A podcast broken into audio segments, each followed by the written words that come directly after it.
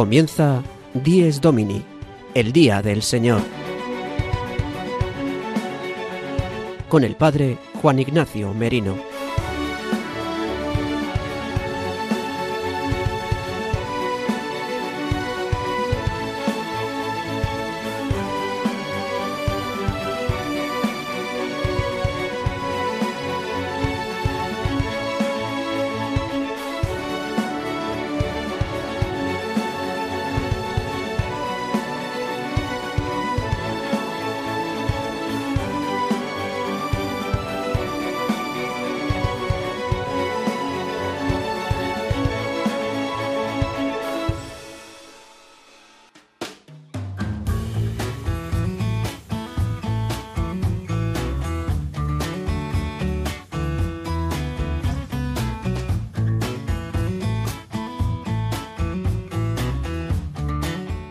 Buenos días, queridos amigos de Radio María.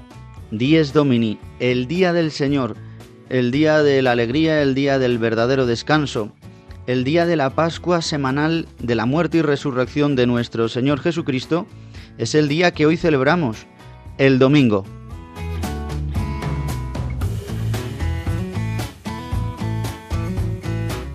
Hoy, domingo 5 de noviembre de 2023, celebramos el domingo 31 del tiempo ordinario.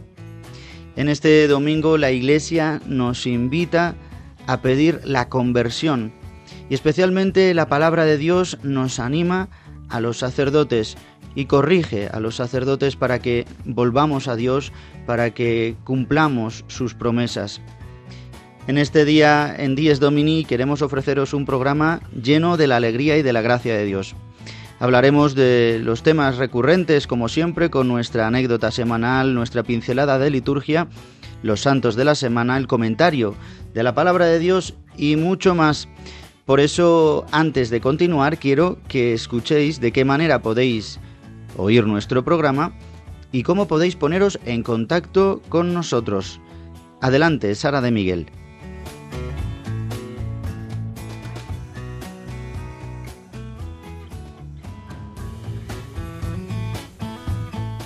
Queridos oyentes, para escuchar nuestro programa Dies Domini lo podéis hacer en directo todos los domingos de 8 a 9 de la mañana, una hora menos en Canarias, a través de la frecuencia de Radio María de tu localidad.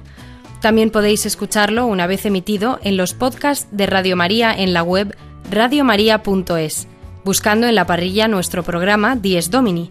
Descárgatelo y escúchalo cuando quieras. Además, podréis escucharlo a través de las plataformas digitales Spotify, Apple Podcast y Google Podcast, suscribiéndoos para escucharlo todas las semanas.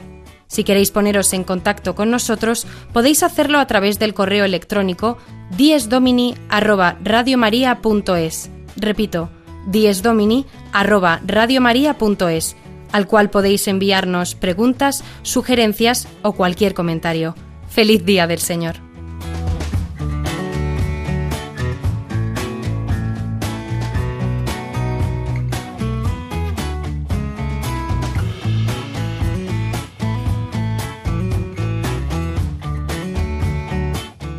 Muchas gracias Sara de Miguel y sin más vamos a, adelantar los temas y las secciones que tendremos en el programa de hoy con el sumario de 10 Domini de hoy domingo 5 de noviembre de 2023.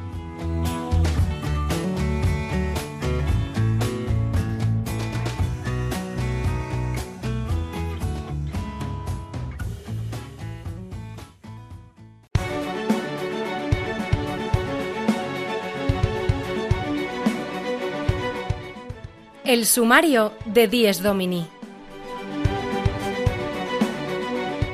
Comenzaremos nuestro programa con la sección que nos trae el Padre Julio Rodrigo, con la anécdota edificante que nos ayuda a vivir el Día del Señor.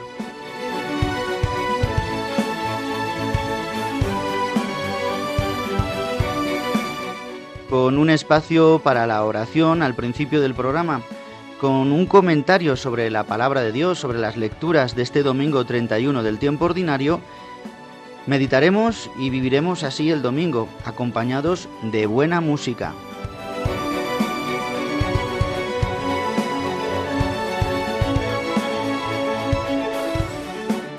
Y el Padre Jesús Colado desde Japón nos trae la sección La liturgia del domingo.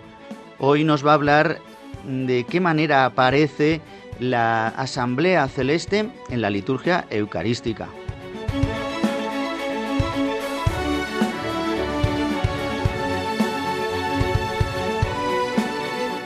Y en la segunda parte de nuestro programa del Día del Señor hablaremos de la importancia del precepto dominical a la luz de varios números del Catecismo.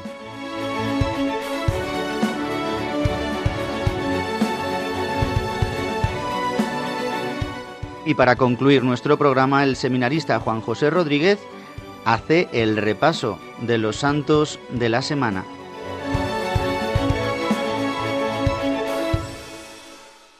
Y pasados los seis minutos de las ocho de la mañana, una hora menos si nos escucháis desde Canarias, damos comienzo a la primera sección de nuestro programa. Nos la trae, como siempre, el padre Julio Rodrigo, que nos da esta anécdota edificante que nos ayuda a vivir eh, nuestra vida en la parroquia, nuestra vida en la iglesia, nuestra vida en la comunidad cristiana. Hoy nos va a hablar de, pues de una acción muy peculiar eh, del día a día en la parroquia. Le escuchamos.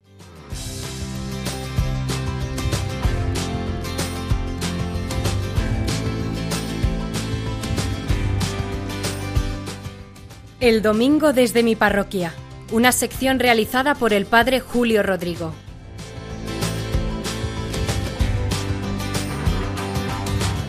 Muy buenos días y muy buen domingo a todos los oyentes de Radio María a los que están escuchando ahora que comienza el domingo este programa del Día del Señor, Dies Domini. Miren, desde hace tiempo, desde hace ya muchos años, de vez en cuando, claro está, traen a la parroquia imágenes religiosas, que me las regalan. Suelen venir de personas que han fallecido, las tenían en sus casas y sus hijos o sus herederos no las quieren y por eso las traen a la iglesia. Piensan que allí es un buen espacio donde llevarlas. Y cierto que lo es. Últimamente me han traído una imagen del Cristo de Medinaceli y una imagen del Sagrado Corazón de Jesús. Muy bonita además esta imagen y muy bien conservada, por cierto. Al principio, cuando empezó a suceder esto, no sabía muy bien qué hacer con ellas, casi como que me planteaban un problema, porque pensaba, pero si a nosotros casi nos sobran imágenes en la iglesia, tenemos por todas partes. ¿Qué hago yo con todo esto? Pero inmediatamente pensé, bueno, lo que voy a hacer es dárselo a personas que las quieran poner en sus casas y que quieran tenerlas y rezar frente a ellas. Y se lo diré a estas personas que me las han traído para que no piensen que hago yo aquí ningún tráfico con todas estas imágenes. Bueno, todas las personas que me han ido regalando estas imágenes. Cuando les digo que yo se las voy a dar a otras personas, me dicen que perfecto, que haga lo que yo estime más oportuno. Bueno, no se pueden ni imaginar el éxito que tiene esta operación. Lo dejo en la mesita del fondo. Allí dejo estas imágenes, esas mesitas que hay en todas las iglesias, en las entradas donde ponemos revistas, propagandas de las campañas eclesiales. Bueno, pues allí las deposito y pongo un cartel. Si te gusta y la quieres poner en tu casa, te la puedes llevar. Desaparecen rapidísimo. Incluso gente joven que uno no imaginaría que le gustasen, se las llevan contentísimos. Recuerdo que en una ocasión me regalaron un sagrado corazón de Jesús, de estos típicos donde se ve a Jesús sentado ahí en su trono, bendiciendo, con la bola del mundo a los pies.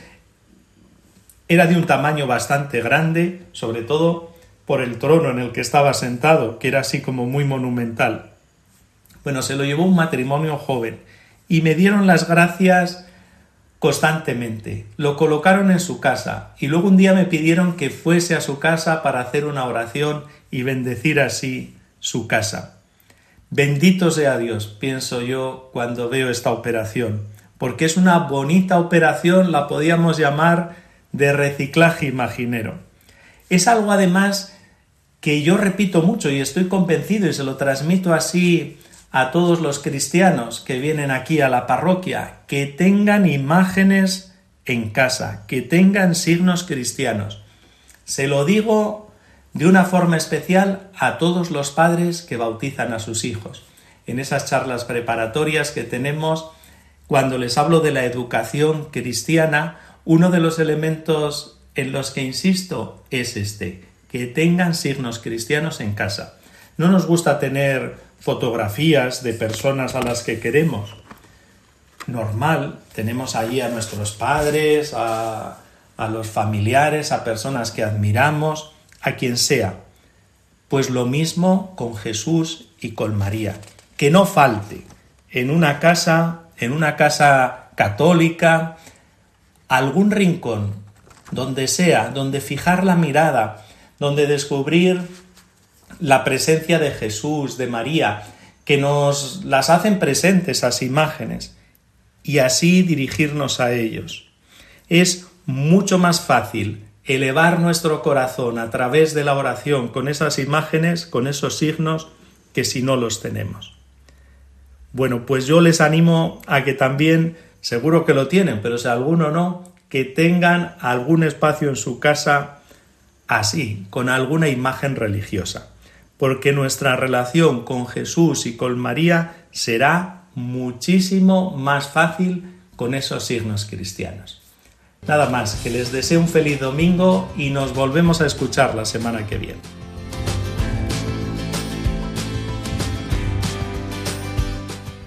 El domingo desde mi parroquia, una sección realizada por el padre Julio Rodrigo.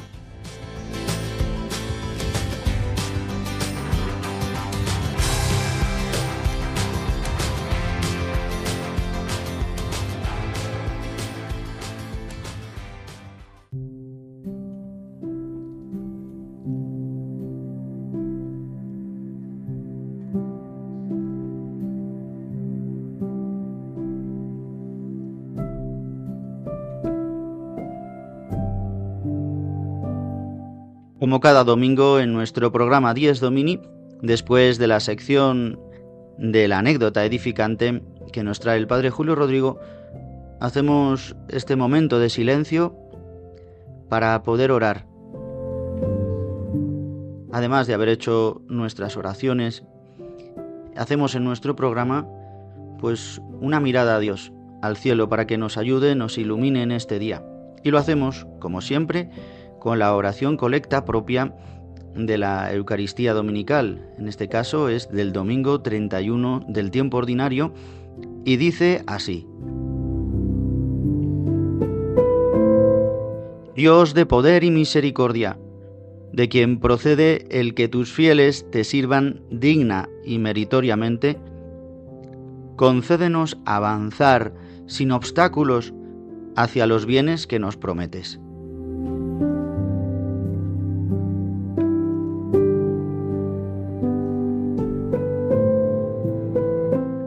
Le pedimos en esta oración a Dios Padre Todopoderoso, al que le decimos que es todopoderoso, Dios de poder y de misericordia.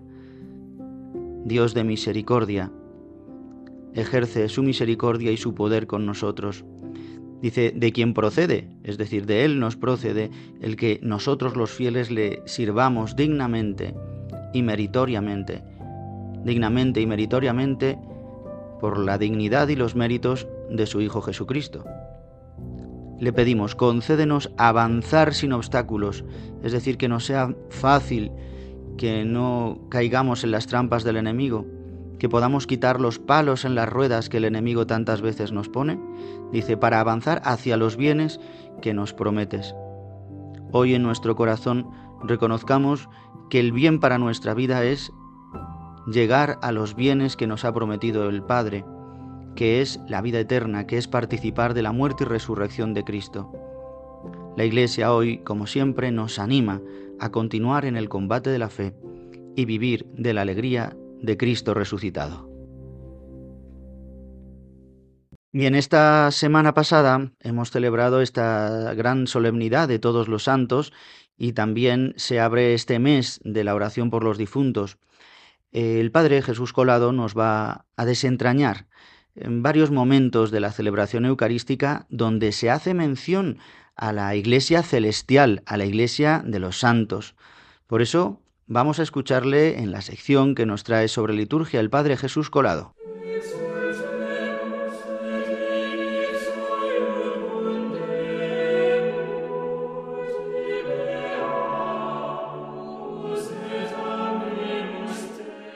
La liturgia del domingo con el Padre Jesús Colado.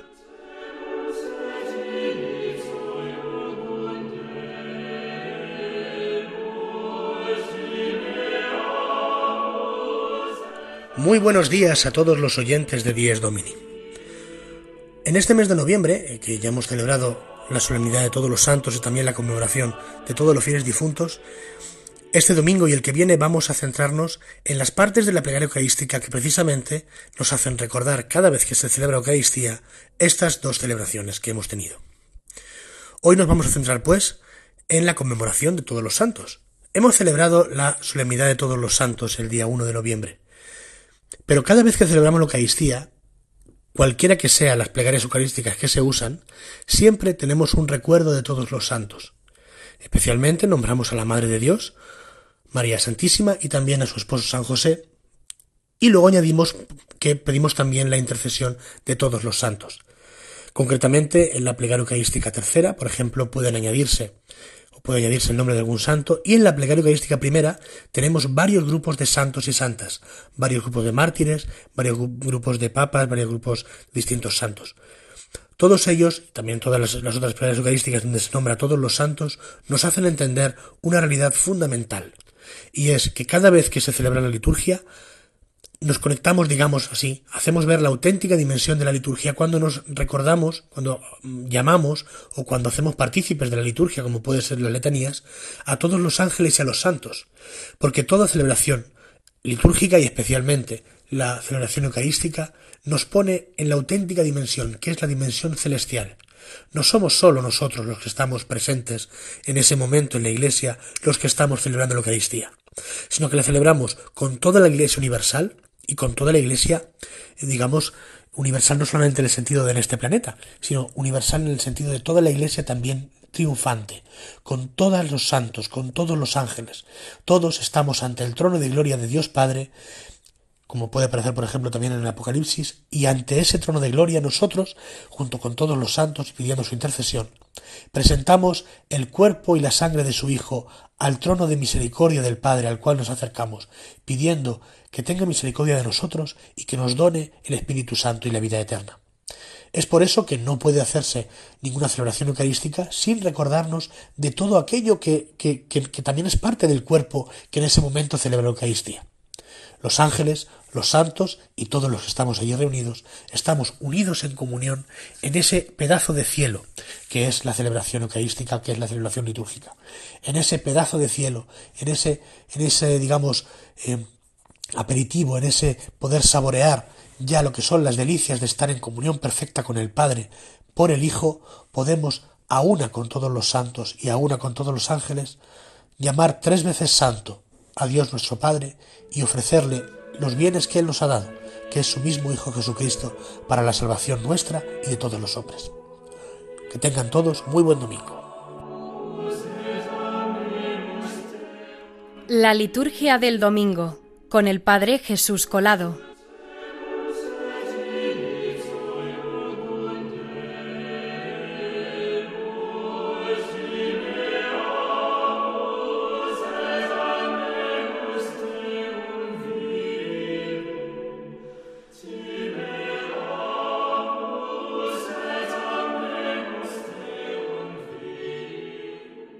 Y llegando a los 20 minutos ya de nuestro programa, llega la hora de comentar las lecturas de este domingo 31 del tiempo ordinario. Ya nos quedan muy poquitos domingos para concluir el tiempo ordinario y así el año litúrgico. Nada, en muy poquitas semanas eh, estaremos celebrando ya a Cristo Rey y la primera semana de diciembre ya estaremos comenzando el Adviento del año 2023. Pero todavía hoy celebramos este tiempo ordinario, que de ordinario tiene el que celebramos la muerte y resurrección de Cristo. Recordemos esto. Cada domingo del tiempo ordinario, lo especial del domingo es el misterio pascual. Es verdad que en los tiempos fuertes cada domingo tiene un tinte especial, además de celebrar el, el, día del Señor como tal, el día de la resurrección de Cristo, el día de la salvación, el día del Señor. En las lecturas de este domingo eh, se nos presenta un tema que creo que también pues viene a colación con, con la actualidad eh, primero, en la primera lectura, el profeta Malaquías eh, nos eh, corrige a los sacerdotes, concretamente del Antiguo Testamento, ¿no? Está hablando de los sacerdotes, de los descendientes de, de Leví, de los que había instituido Dios, Yahvé, y les corrige muy fuertemente y les dice, para vosotros es esta advertencia, sacerdotes. Eh, la Congregación para el Clero, eh, en un librito muy, muy bonito y muy recomendable, sobre todo para los sacerdotes, donde se nos presentan varias opciones homiléticas para el año litúrgico, habla concretamente de que la liturgia de la palabra de este día es una fuerte llamada a la conversión para todos los creyentes, pero de manera especial para quien en la comunidad ha recibido la tarea de presidirla, los sacerdotes. Y dice, afirma el profeta Malaquías en la primera lectura, para vosotros es esta advertencia, sacerdotes, os habéis desviado del camino, habéis hecho tropezar a muchos con vuestra enseñanza, habéis pervertido la alianza con Leví. Por eso yo os he hecho despreciables y viles para todo el pueblo, porque no habéis seguido mis caminos.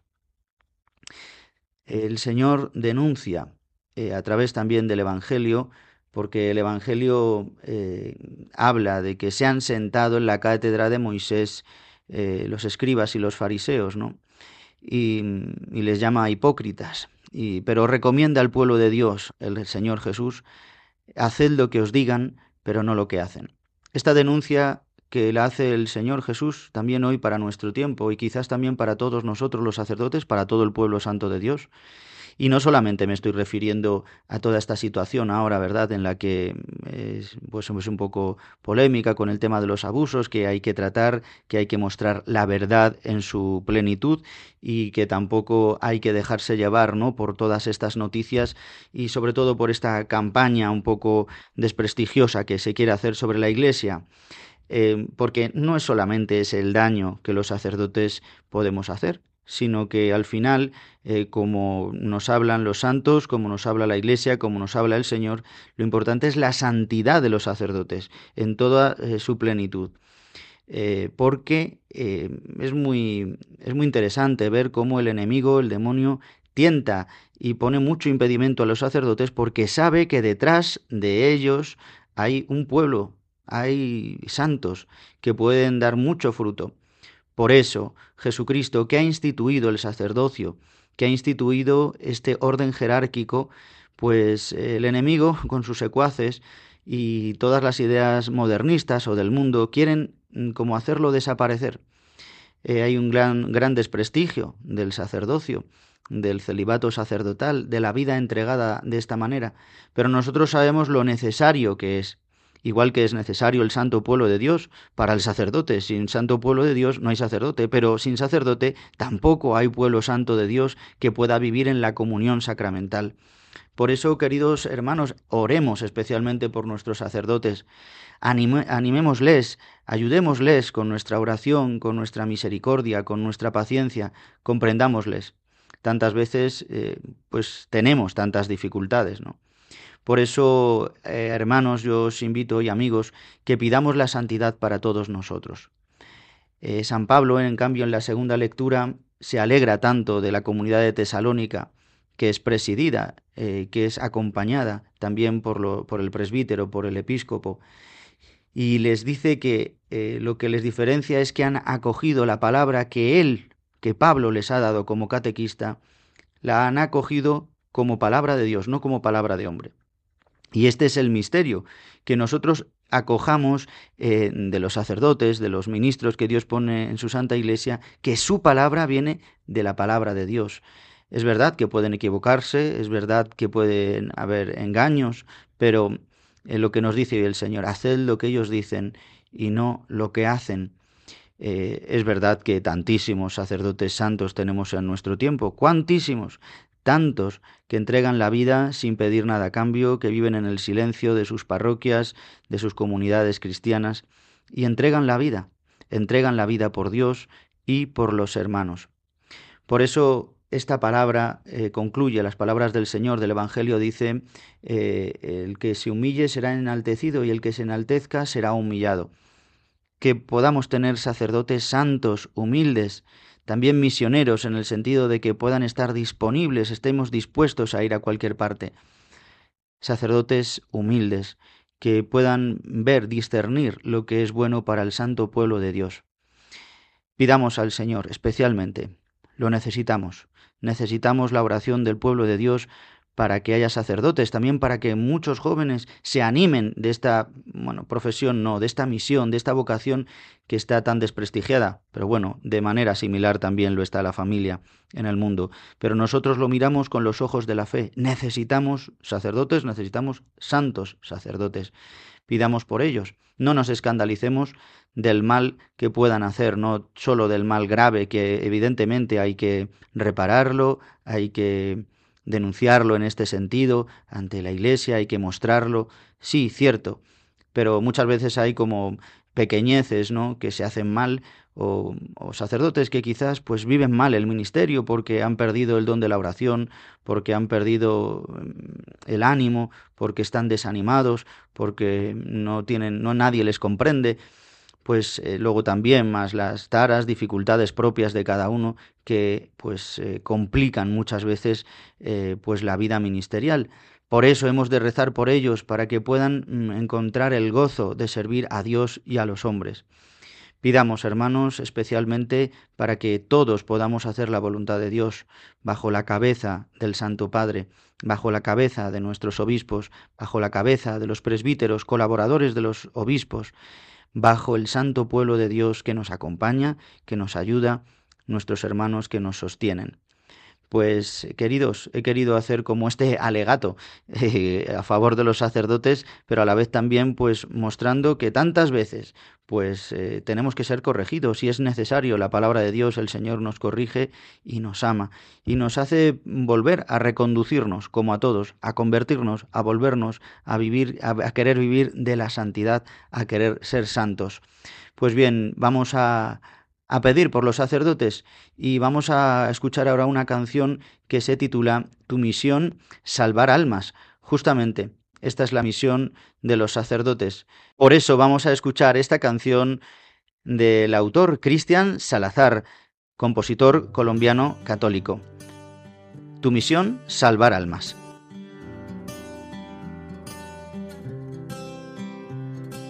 Tengo una vida que entregar mis manos para ayudar.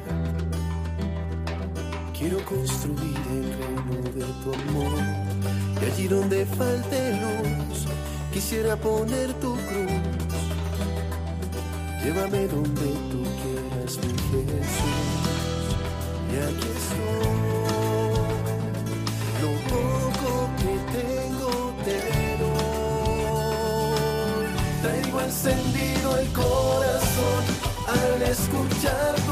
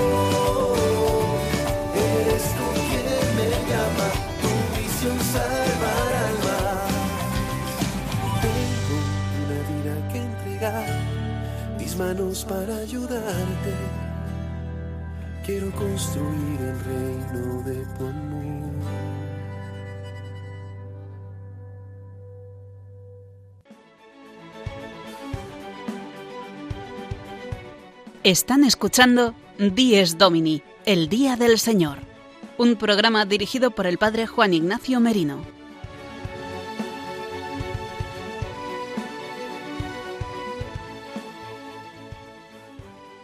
Queridos amigos de Radio María, continuamos aquí en Dies Domini, el Día del Señor, en este magazín de las mañanas del domingo en Radio María. Vamos a continuar en esta segunda parte de nuestro programa, pasado ya el Ecuador, siendo las 8 y 33 minutos de la mañana, una hora menos si nos escucháis desde Canarias, y recordaros también que podéis escuchar nuestro programa nuevamente a través de los podcasts de Radio María en radiomaria.es o a través de las aplicaciones como Spotify, Apple Podcast o Google Podcast y también llamando a nuestro número de teléfono 91 822 8010 y solicitando la grabación del programa. Bien, pues en esta segunda parte de nuestro programa, como en otras ocasiones hacemos, tomamos eh, algún texto del Magisterio de la Iglesia para hablar del Día del Señor, de la importancia del Día del Señor, del domingo. Hoy lo vamos a hacer con un número del Catecismo, el número 2177, que vamos a escuchar ahora mismo y que vamos a profundizar sobre él ya que nos habla de la importancia de la Eucaristía Dominical. Lo escuchamos. La celebración dominical del Día y de la Eucaristía del Señor tiene un papel principalísimo en la vida de la Iglesia.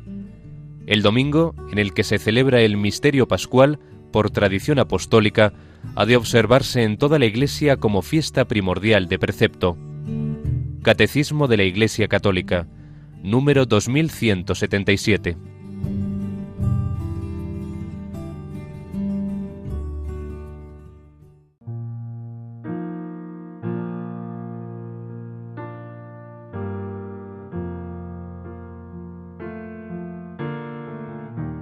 Hemos escuchado el número 2177 del Catecismo de la Iglesia Católica que está dentro de la tercera parte, la vida en Cristo, dentro de la segunda sección de esta tercera parte, los diez mandamientos y dentro del primer capítulo, donde se analiza el tercer mandamiento, en el artículo 3, eh, que es eh, santificar las fiestas. Este tercer eh, mandamiento nos enseña, nos obliga a dar culto a Dios y es el que nos eh, lleva inmediatamente a celebrar el domingo como el Día del Señor. Justo este número 2177 hace referencia a la Eucaristía Dominical junto con el número 2178 y 2179. Bien, hoy vamos a, ver qué quiere decir este número 2117, 2177. Perdón. Decía que la Eucaristía y la celebración dominical del día y de la Eucaristía del Señor, es decir, las dos cosas del sacramento de la Eucaristía, de la celebración eucarística, pero también la celebración dominical del día.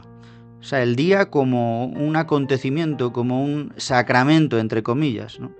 En este sentido el celebrar el misterio pascual con el día concreto, este día que tantas veces hemos dicho que se alarga en el tiempo, ya que comienza con la víspera, como veremos ahora. Eh, dice que ocupa un papel principalísimo en la vida de la Iglesia. Utiliza un superlativo. E inmediatamente después, eh, el autor del Catecismo cita el canon 1246 del derecho canónico, que dice así, el domingo en el que se celebra el misterio pascual, por tradición apostólica, ha de observarse en toda la Iglesia como fiesta primordial de precepto. Es decir, la fiesta primordial de precepto es el domingo.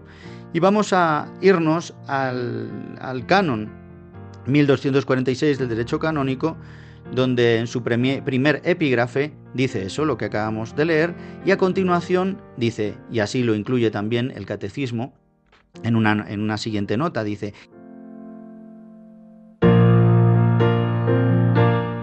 Igualmente deben observarse los días de Navidad, Epifanía, Ascensión, Santísimo Cuerpo y Sangre de Cristo, el Corpus Christi, Santa María Madre de Dios, el 1 de enero, Inmaculada Concepción, el 8 de diciembre, y la Asunción el 15 de agosto, San José 19 de marzo, Santos Apóstoles Pedro y Pablo 29 de junio y finalmente todos los santos que acabamos de celebrar el 1 de noviembre. Sin embargo, dice la conferencia episcopal, previa aprobación de la Santa Sede, de la sede apostólica, puede suprimir o trasladar a domingo algunas de estas fiestas de precepto. Y luego continúa en el 1247 del derecho canónico, este canon dice, el domingo y las demás fiestas de precepto, los fieles tienen obligación de participar en la misa y se abstendrán además de aquellos trabajos y actividades que impidan dar culto a Dios, gozar de la alegría propia del día del Señor o disfrutar del debido descanso de la mente y del cuerpo.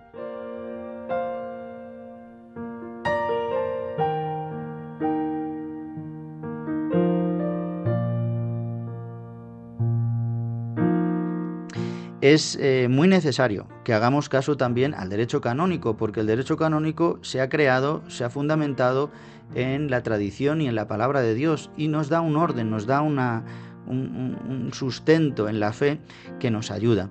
Si lo vivimos al final como leyes humanas o como, pues eso, sí, una ley que viene como una losa que nos impide, que nos prohíbe, pues al final lo vivimos mal. Al final lo que la Iglesia quiere es mostrar el misterio pascual de Cristo celebrándolo una vez a la semana y después en momentos muy importantes del año litúrgico, como se ha señalado, todos los misterios de Cristo, que, bueno, la Natividad tiene el día 25 de diciembre, la Epifanía el día 6 de enero, pero por ejemplo la Ascensión no cae siempre en el mismo día, ni el, ni el Corpus Christi, el, el, resto, ¿verdad? Pues he ido citando la fecha concreta. Estos días son de precepto, más otros días que también el ordinario, es decir, el obispo del lugar, puede establecer como día de precepto, por ejemplo, cuando hay una fiesta eh, de un rango ¿no? que quiere ensalzarse como solemnidad, puede establecerla él como, como un día propio en una localidad para, para ir a misa. Bien, vamos a seguir con el número 2178 del Catecismo que dice así, esta práctica de la Asamblea Cristiana se remonta a los comienzos de la Edad Apostólica. La carta a los hebreos dice, aquí cita a la escritura siempre como fundamento, no abandonéis vuestra asamblea como algunos acostumbran hacerlo, antes bien, animaos mutuamente.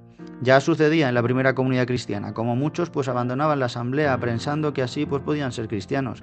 Pues no, nos recuerda el autor de la carta a los hebreos, la escritura, que debemos de no abandonar las asambleas y animarnos mutuamente. Tantas veces, ¿verdad? Nos cuesta, nos da pereza, eh, no buscamos el momento, tenemos muchos planes que hacer, pues a vivir el domingo. Por eso necesitamos la comunidad cristiana que nos anime a vivir el domingo, el Día del Señor, y a participar de la Eucaristía Dominical.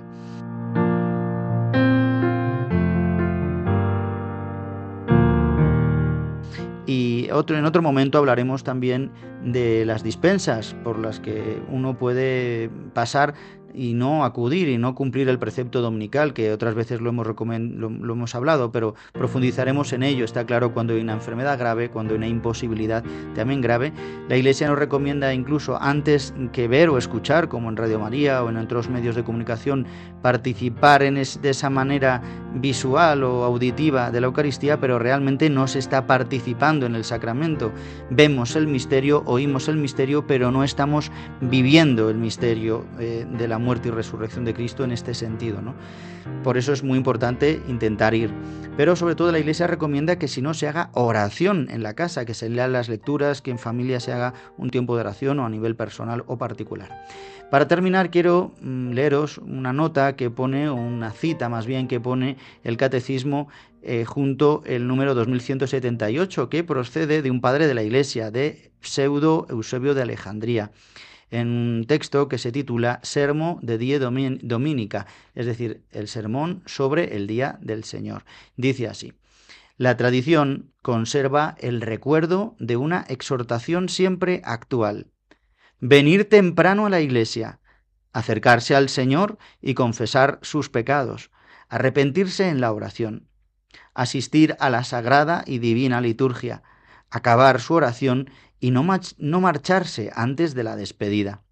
Lo hemos dicho con frecuencia, este día os es dado para la oración y el descanso.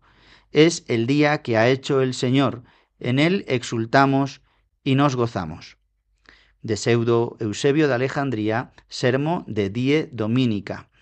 Pues qué verdad, ¿eh? ya en esos primeros siglos, eh, Pseudo Eusebio me parece que es del siglo IV, y vemos cómo ya está animando a la comunidad cristiana, él como catequista, él como eh, garante de esta comunidad, les anima a ir temprano a la iglesia, a acercarse al Señor y confesar los pecados, a arrepentirse de la oración, a no marcharse antes de que termine lo hemos dicho con frecuencia, este es el día dado para la oración y el descanso. Pues este es el día del Señor, este es el día que la Iglesia nos regala para vivir en su presencia. Por eso es muy, muy importante pues que no abandonemos las asambleas, que no nos desanimemos. Tantos de vosotros nos escucháis desde situaciones difíciles, en una residencia de ancianos, y a lo mejor no tenéis misa, o en un hospital, o estáis en un pueblecito pequeño perdido y no podéis ir a acudir a misa por enfermedad, por vejez. Está claro, estáis dispensados, pero poner todo el ahínco, todo el ánimo en que si hay oportunidad mínima de poder participar de la Eucaristía, pues que lo podáis hacer. No es cuestión solamente por cumplir un precepto, sino porque es que necesitamos al Señor, necesitamos vivir de la comunidad cristiana, necesitamos experimentar la comunión y la unidad que se da en la Iglesia Católica a través de la vida sacramental. Por eso, queridos amigos, hemos aprendido un poquito más. Siempre lo hacemos en Radio María con todos los programas de formación sobre el compendio del catecismo, el catecismo o tantísimos otros programas, pero eh, creo que es importante que en nuestro programa 10 Domini, siempre que podamos, recordar y puntualizar todos estos temas importantes para celebrar bien y con alegría y gozo el Día del Señor.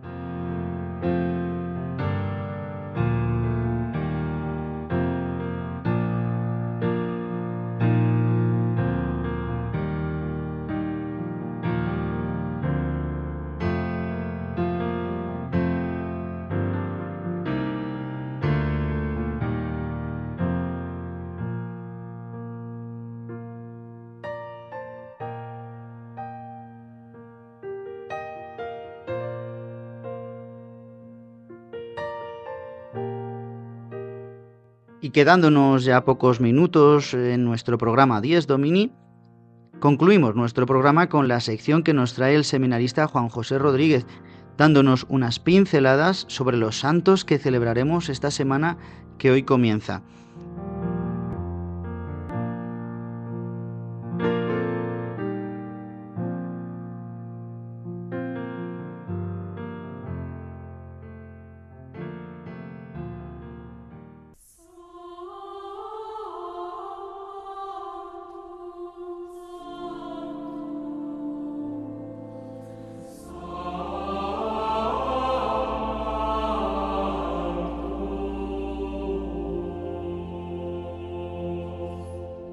Los Santos de la Semana, con la colaboración de Juan José Rodríguez.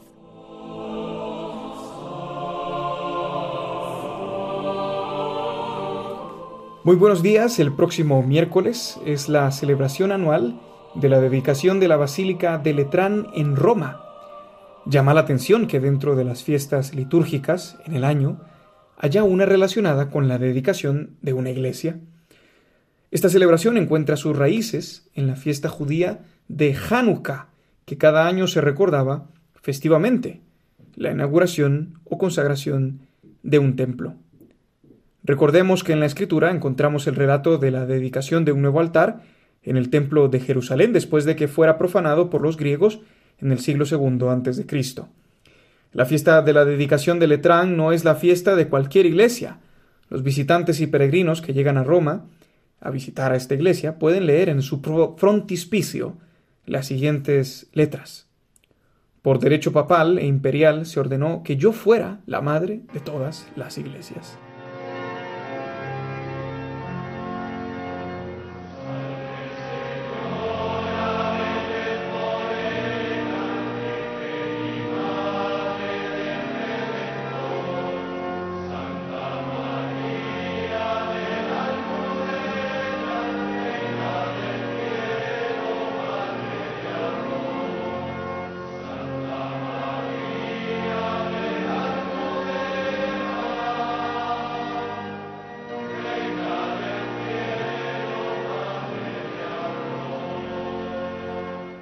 Este mismo día en Madrid festejamos a Nuestra Señora Santa María la Real de la Almudena, cuya memoria se encuentra vigente desde el siglo VII con el nombre de Virgen de la Vega.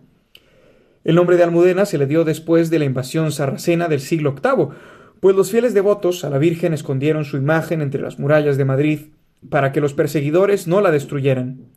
370 años después, cuando el rey Alfonso VI recuperó la ciudad, la imagen de la Virgen fue hallada junto a dos velones que permanecieron encendidos milagrosamente durante todo este tiempo. He ahí el motivo de la morena faz de la Virgen de la Almudena, cuyo nombre viene del árabe Almudaina, que significa ciudadela.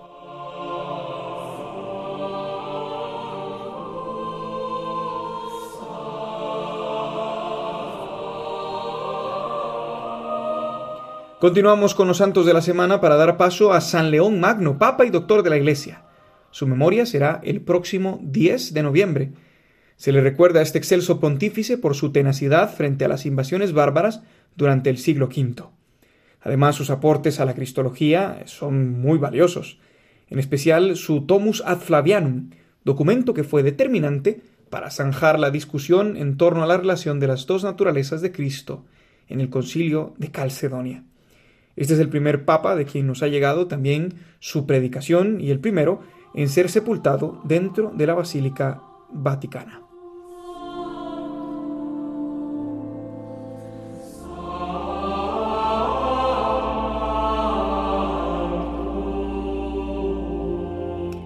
El viernes 11 de noviembre es el día de San Martín de Tours, obispo francés muy conocido en toda Europa. Popularmente se conoce de San Martín su militancia en el ejército romano y su amor a los pobres. Estas dos características se combinaron estupendamente cuando, habiendo dado ya todos sus bienes a los pobres, se deshizo de la única capa que le quedaba para dársela también a un mendigo que se había encontrado el santo por el camino. Martín procedió de una familia pagana de buen estatus social. Su padre era oficial del ejército y Martín seguiría sus pasos desde los 15 años hasta que decide cambiar su oficio para ser soldado de Cristo. Dejada la milicia, Martín recibe el bautismo y entra en la vida monástica bajo la dirección de San Hilario de Poitiers. Fue elegido obispo en el año 371 por aclamación popular. Entregado a la vida de oración, allí Martín encontraba la fuente de su ministerio. De esta manera, el santo de Tours se convierte para nosotros en testigo de que la única unión de vida contemplativa y activa es posible. Muchas gracias, hermanos, amigos todos de Radio María, por escuchar nuestro programa Dies Domini. Nos despedimos hasta aquí el repaso semanal de los santos. Buen domingo a todos.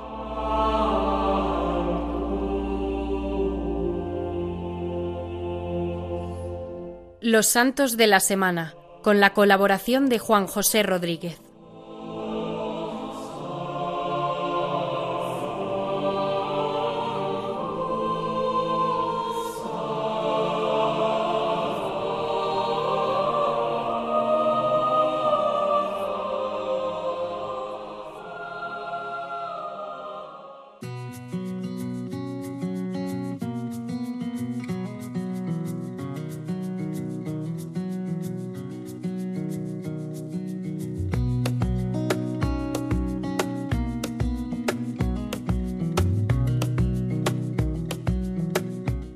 Queridos amigos de Radio María, llegamos al final de nuestro programa.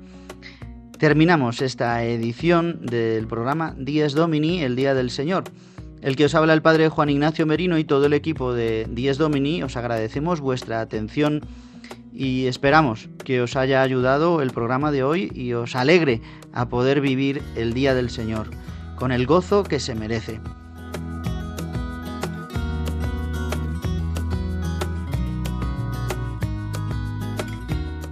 Solamente quiero recordaros el correo electrónico de nuestro programa diesdomini arroba arroba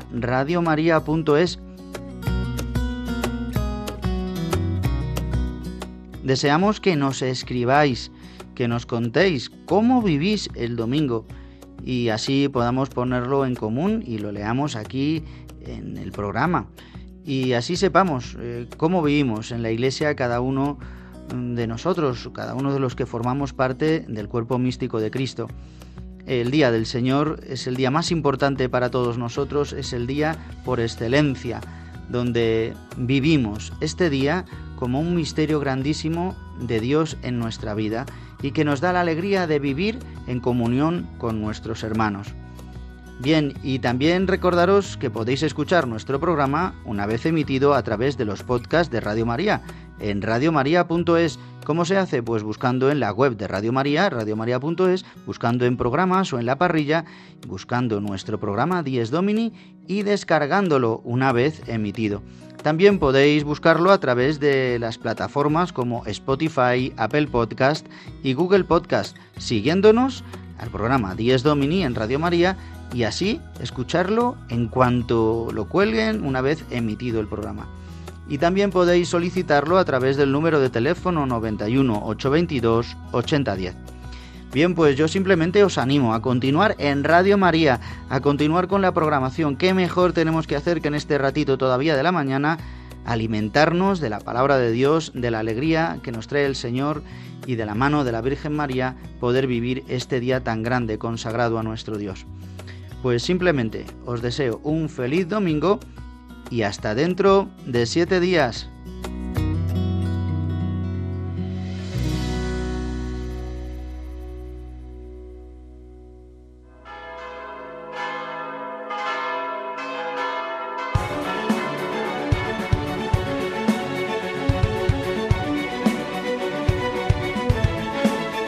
Han escuchado Dies Domini, el Día del Señor.